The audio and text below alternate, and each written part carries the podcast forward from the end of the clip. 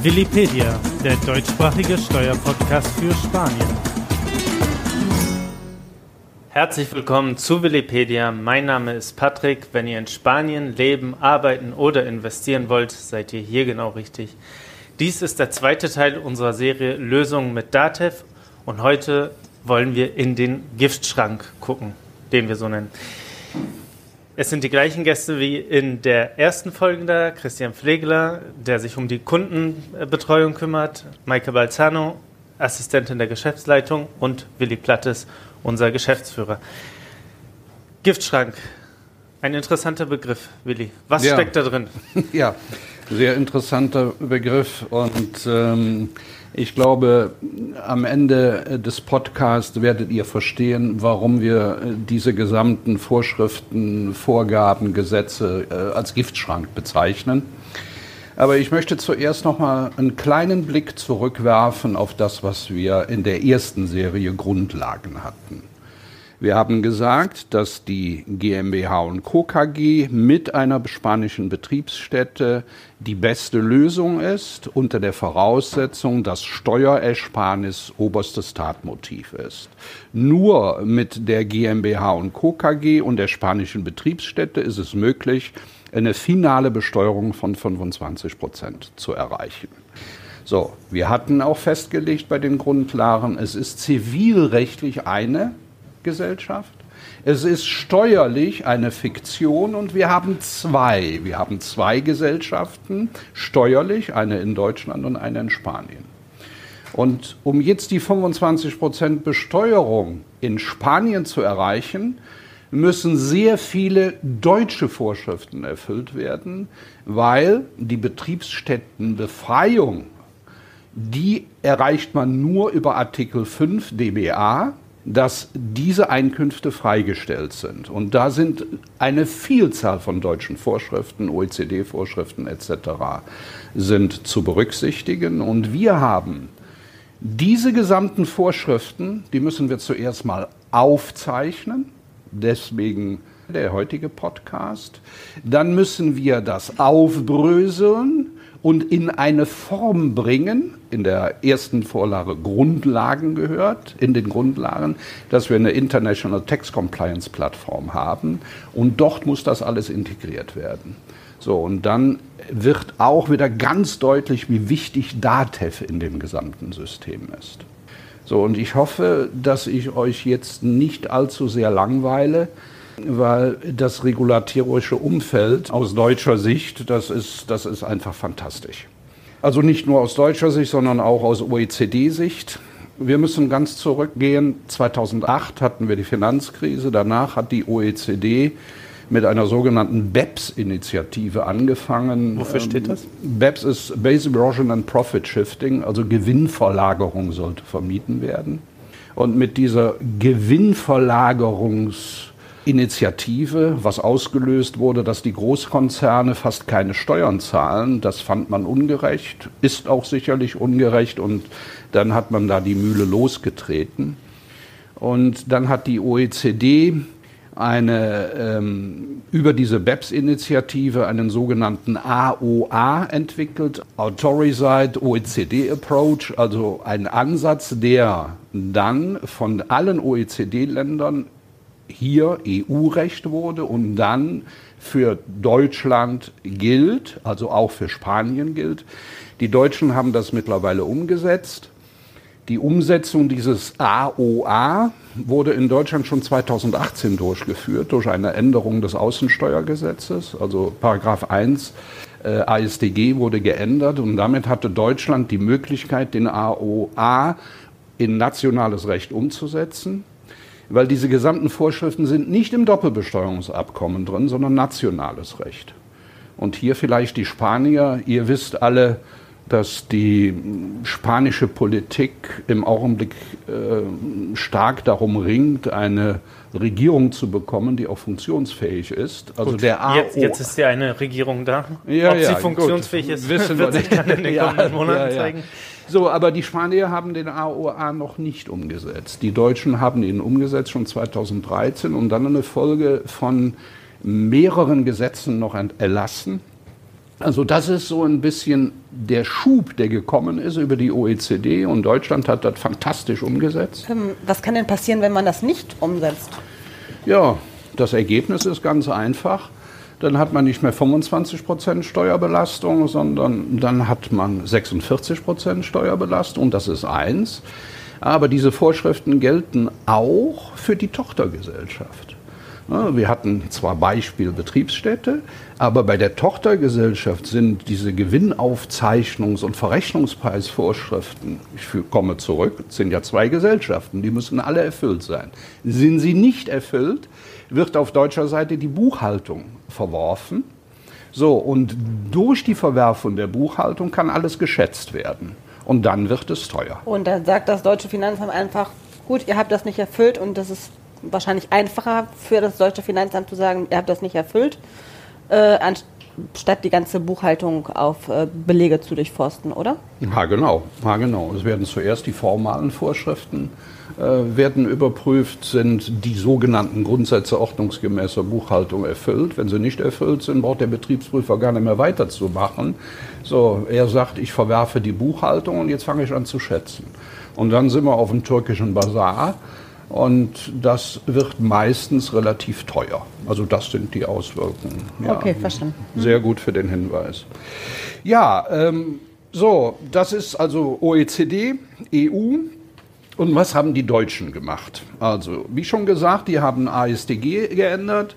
Die haben die Abgabenordnung geändert mit Paragraph 90 Absatz 3 wurde, wurden neue Dokumentationspflichten eingeführt. Und in, immer im Hinweis zu Artikel 7, weil da die Besteuerung geregelt wurde, kriegt die Besteuerung Spanien oder kriegt die Besteuerung Deutschland? Das ist ja die zweite Frage. Klar, und Deutschland ist daran interessiert, so viel wie möglich zu abzubekommen. Die geben nicht gerne die Freistellung. So.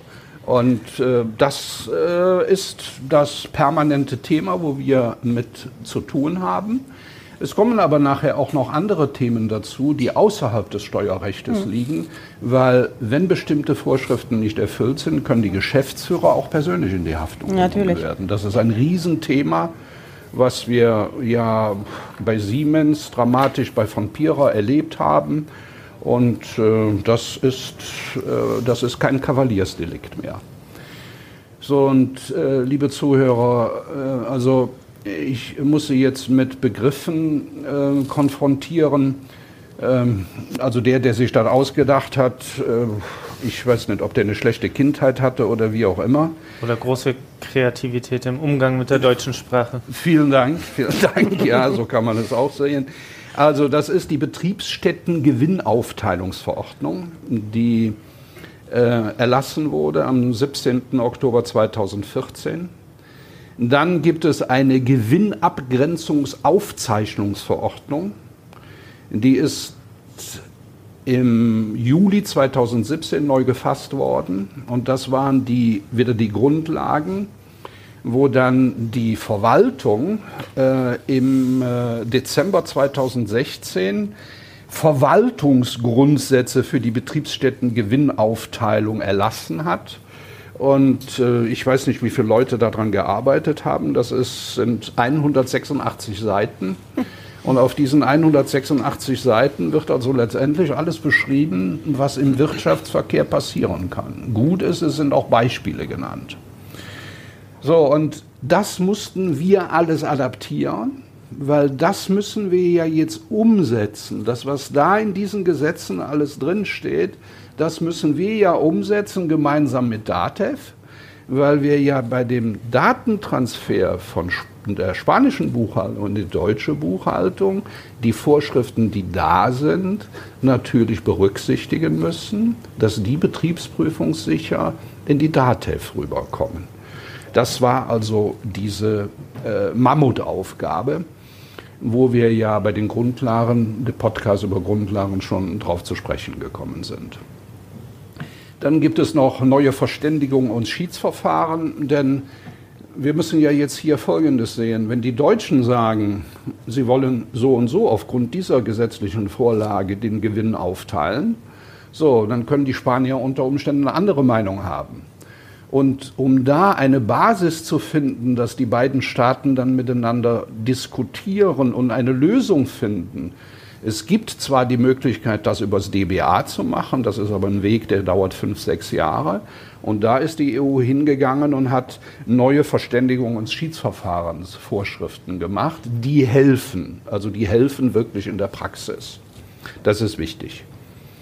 Wir haben dann auch gestern sind wir noch darauf zu sprechen gekommen, wegen, der, äh, wegen den Grundsätzen ordnungsgemäßer Buchführung. Ähm, das ist für die Haftungsfrage der Geschäftsführer ein Riesenthema, weil mit Einführung des Paragraphen 153 AO im Jahre 2016 hat der deutsche Steuergesetzgeber erstmalig gesagt, der Vorsatz, wenn irgendetwas schief geht, also wenn man eine Betriebsstätte hat und jetzt ähm, veruntreut irgendeiner Gelder, ähm, Schwarzgeld darf man nicht sagen, ich sage mal steuerneutrale Gelder und der Geschäftsführer hat nicht Kontrollen eingeführt, dann kann er dafür laut Zivilrecht persönlich in die Haftung genommen werden. Und dem hat sich das Steuergesetz angepasst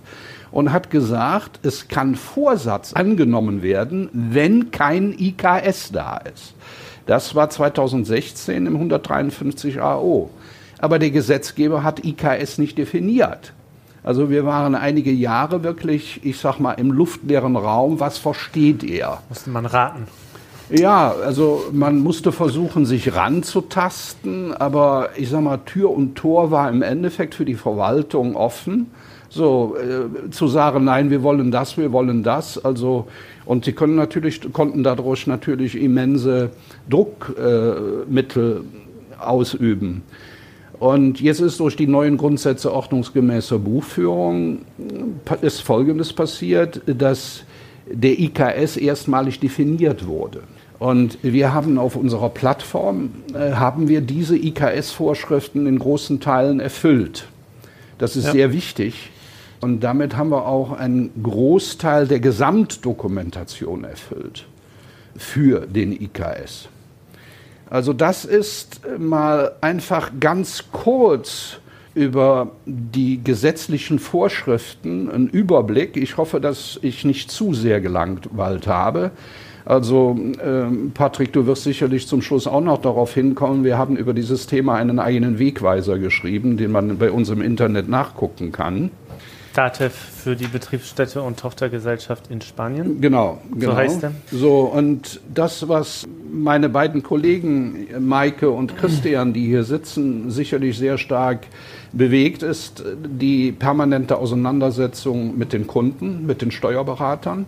So, und wir müssen natürlich, wenn jetzt ein Neumandant kommt, dann müssen wir Projektplan machen, äh, Projektphasen, wie viel muss in Spanien gemacht werden, wie viel muss in Deutschland gemacht werden, mit Personal und mhm. so weiter. Maike, genau, könnten Sie dazu es, was sagen? Ja, es hat ja Auswirkungen, ob äh, das operative Geschäft hier in Spanien stattfindet oder in Deutschland.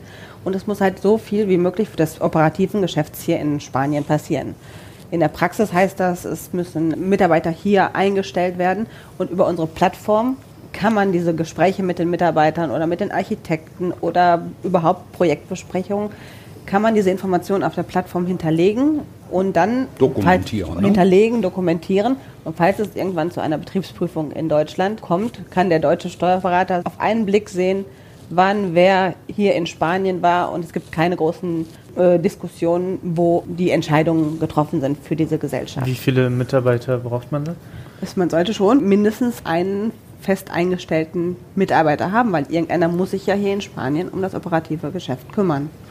Als Beispiel, wenn ein Bauträger zum Beispiel jetzt hier bauen würde so, und würde eine Betriebsstätte gründen und hätte kein Personal, hm. also der fliegt aus der Kurve, dann sagt das deutsche Finanzamt ganz klar, ja liebe Leute, äh, ihr seid zwar vielleicht vier oder fünf Tage mal in Spanien gewesen, aber ihr habt doch alles aus Deutschland herausgemacht. Und wenn ihr alles aus Deutschland herausgemacht habt, dann ist ja die Wertschöpfung des Gesamtprojektes ist ja in Deutschland passiert und nicht in Spanien. Also, wenn ich jetzt 100 Euro Gewinn habe und verlange die Freistellung für 100 Euro, dann sagt das deutsche Finanzamt, halt, das Geschäft ist federführend, wertschöpfungsmäßig in Deutschland passiert, also wirst du diese Freistellung nicht bekommen. Wir wechseln auf Anrechnung. Und das heißt, die 25 Prozent in Spanien, die gezahlt wurden, ich werde auf einen Regelsteuersatz in Deutschland hochversteuert bei dem Gesellschafter und kann dann im Anrechnungsverfahren die 25 Prozent geltend machen. Mal unabhängig davon, dass der Betriebsprüfer in diesem Fall auch die Buchhaltung verwerfen kann. Ich habe also doppelten Schaden. Ich habe einmal den Schaden, dass mein Steuersatz höher wird, von 25 auf 46 oder 47. Und ich kann relativ sicher sein, dass auch der Gewinn hochgeschätzt wird. Das ist das Thema. Und es ist ja natürlich auch so, dass oft solche Prüfungen erst äh, mehrere Jahre später stattfinden. Und wenn man dann anfängt, mühselig in der Erinnerung zu graben, wann, wann wo etwas passiert ist, dann ist das natürlich ähm, zu spät. Zu spät. Natürlich. Und durch die Plattform hat man halt jederzeit Zugriff auch auf was in den Vorjahren passiert ist. Mhm. Ja, also Zugriff. Und Dokumentation. Dokumentation und natürlich auch, äh, ich sage mal, Steuerberater und auch Unternehmer können sich jederzeit über den Sachstand informieren. So, ohne, jede, ohne, das Telefon in die Hand mhm. zu nehmen und ja. ähm, Übersetzungsschwierigkeiten wieder zu haben, was wir auch gestern schon in den Grundlagen angesprochen haben, ja, alles genau. auch auf Deutsch ist und man jederzeit auch sehen kann, was zu zahlen ist. Wir haben ein spezielles Tool mit einem Rechner, dass man weiß, Liquiditätsplanung. wie hoch die Körperschaftssteuerbelastung ist. Jetzt abgesehen von den Betriebsprüfungen. Also betriebswirtschaftliche Lenkung. Betriebs ja. Das ist halt alles da drin erfasst. Zu nennen ist natürlich auch die Geschäftsräume. Das ist auch ein wichtiges Thema. Das wird ja auch in der Plattform genannt, wo sie sich befinden. Wenn nämlich äh, operative Tätigkeiten in, in Spanien durchgeführt sind, werden, dann braucht man natürlich auch die entsprechenden ähm, äh, Räumlichkeiten bzw. Geschäftsräume, ähm, wo diese auch äh, abgewickelt werden können. Das ist sehr wichtig. Also viele kommen dann natürlich hier hin, äh, Briefkasten etc. Das funktioniert gar nicht. Also es muss ein äh, wirklich ein Büro sein, so wie Christian das auch richtig sagt. So, ähm, Wird das auch überprüft?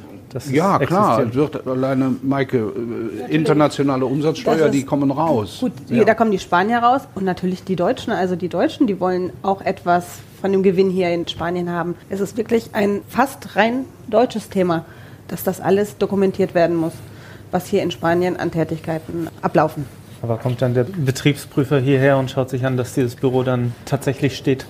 Ob der tatsächlich sich physisch hierhin bewegt, ist eine andere Frage, aber man muss es natürlich dokumentieren für den Betriebsprüfer, dass es hier Räumlichkeiten gibt. Ein Mietvertrag, der wird dann auch in der Plattform hinterlegt. Es gibt eine die Zahlung Foto, der Miete. Die ja. Zahlung der Miete. Ähm, ein Firmenschild. Es muss alles wirklich wie ein Geschäftsbetrieb hm. sein. Ja, es, ist, es muss ist, ein Geschäftsbetrieb sein. Funktioniert es einfach nicht. Ja, ja, ja. ja. So, und jetzt sind wir bei diesem Geschäftsbetrieb. Jetzt mhm. kommen wir nochmal zurück auf die zivilrechtliche Situation. Das ist eine Firma und die steuerrechtliche eine Fiktion. So, jetzt, äh, wenn jetzt diese Betriebsstätte Geld braucht, über Finanzierung einer Bank oder aus dem Gesellschafterkreis oder über Family and Friends.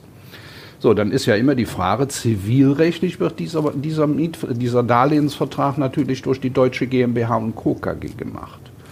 So, und jetzt müssen wir was in Spanien machen, weil das Geld soll ja für die spanische Betriebsstätte genau. sein. Und die Kosten, das Geld ist für die spanische Betriebsstätte. Es muss halt in den Darlehensverträgen ausreichend dokumentiert werden, dass diese Darlehen für die Tätigkeit in Spanien sind. Und es müssen marktübliche, fremdvergleichskonforme Darlehensverträge sein, ja. die auch äh, einen marktüblichen Zinssatz aufweisen, damit diese Zinsen hier als Kosten in Spanien angesetzt werden können. Jetzt, ja, jetzt hat man ein kleines äh, Beispiel dafür.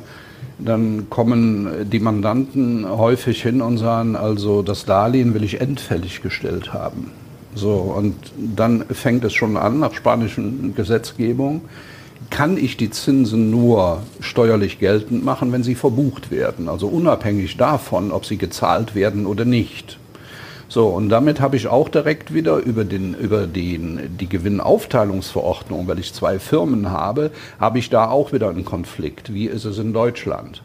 Und ich komme auch nochmal zurück über die zwei Gesellschaften. Steuerlich habe ich ja zwei Gesellschaften. Die eine Gesellschaft gibt der anderen Gesellschaft ein Darlehen, da muss ein Gewinnausschlag drauf sein. Also das ist eine Vielzahl von Kleinigkeiten, auf die wir achten müssen. Also wir sagen ja hier immer, äh, auch gegenüber den Mandanten, man stolpert nicht über Felsbrocken, sondern man stolpert über Kieselsteine. Genau. Und äh, wenn Sie jetzt diese gesamten Vorschriften einfach nur hören, also es gibt eine Menge von Kieselsteinen. Wir wollen Ihnen auf keinen Fall das Auslandsengagement damit kaputt machen. Im Gegenteil. Im Gegenteil, ja gut. Also ich sage mal, viele sind abgeschreckt durch diese Sachen. Und wir versuchen natürlich eine, eine praktikable Lösung zu finden, weil der Unternehmer, den interessiert das relativ wenig. Er sieht nur einen Haufen Arbeit vor sich. Und, und deswegen sind wir froh. Und einen Haufen Vorschriften, der wirklich ja, genau. abschreckt. Ja. Aber ja. wir haben, denke ich, eine gute Lösung, um das Ganze angenehmer und äh, kontrollierter zu gestalten. Ha, genau, ha, genau. Also da auch noch ein Riesendank an die DATEV, die da wunderbar mitgearbeitet hat. Ansonsten wäre das niemals zustande gekommen. Und äh, vielleicht noch, äh, noch eine Sache, diese gesamten Dokumentationspflichten, die erfüllt werden müssen, das ist äh, bei uns elektronisch alles abgelegt und aus der Plattform heraus können Sie dann auch Zugriff haben. Und da können Sie Ihre Darlehensverträge, Ihre Arbeitsverträge sehen, die Sie mit den Mitarbeitern haben. Mhm. Diese sogenannte Personalfunktion, die bei den Verwaltungsgrundsätzen sind. Also stöbern Sie einfach ein bisschen auf der Demo-Plattform rum. Ich genau, glaube, die Sie finden werden Sie unter plattform.europeanaccounting.net. Plattform mit einem T. Ja, Englisch-Plattform Englisch mit einem, genau. äh, weil es International Tax Compliance Plattform ist. Ja, und den Wegweiser, der hilft Ihnen da auch. Ich glaube, damit wollen wir es auch genug sein lassen im Augenblick und wir hoffen, Sie nicht zu stark abgeschreckt zu haben.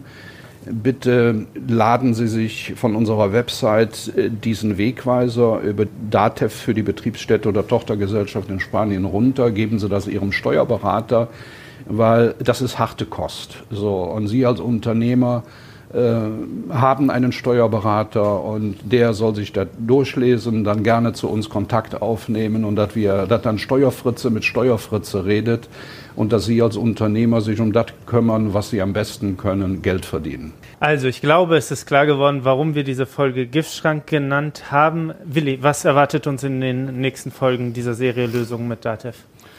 Also wir wollen noch zwei Podcasts äh, produzieren über dieses Thema, weil es doch ein elementares äh, Teil ist, um die Expansion im Ausland solide, solide aufzusetzen und auch zu administrieren.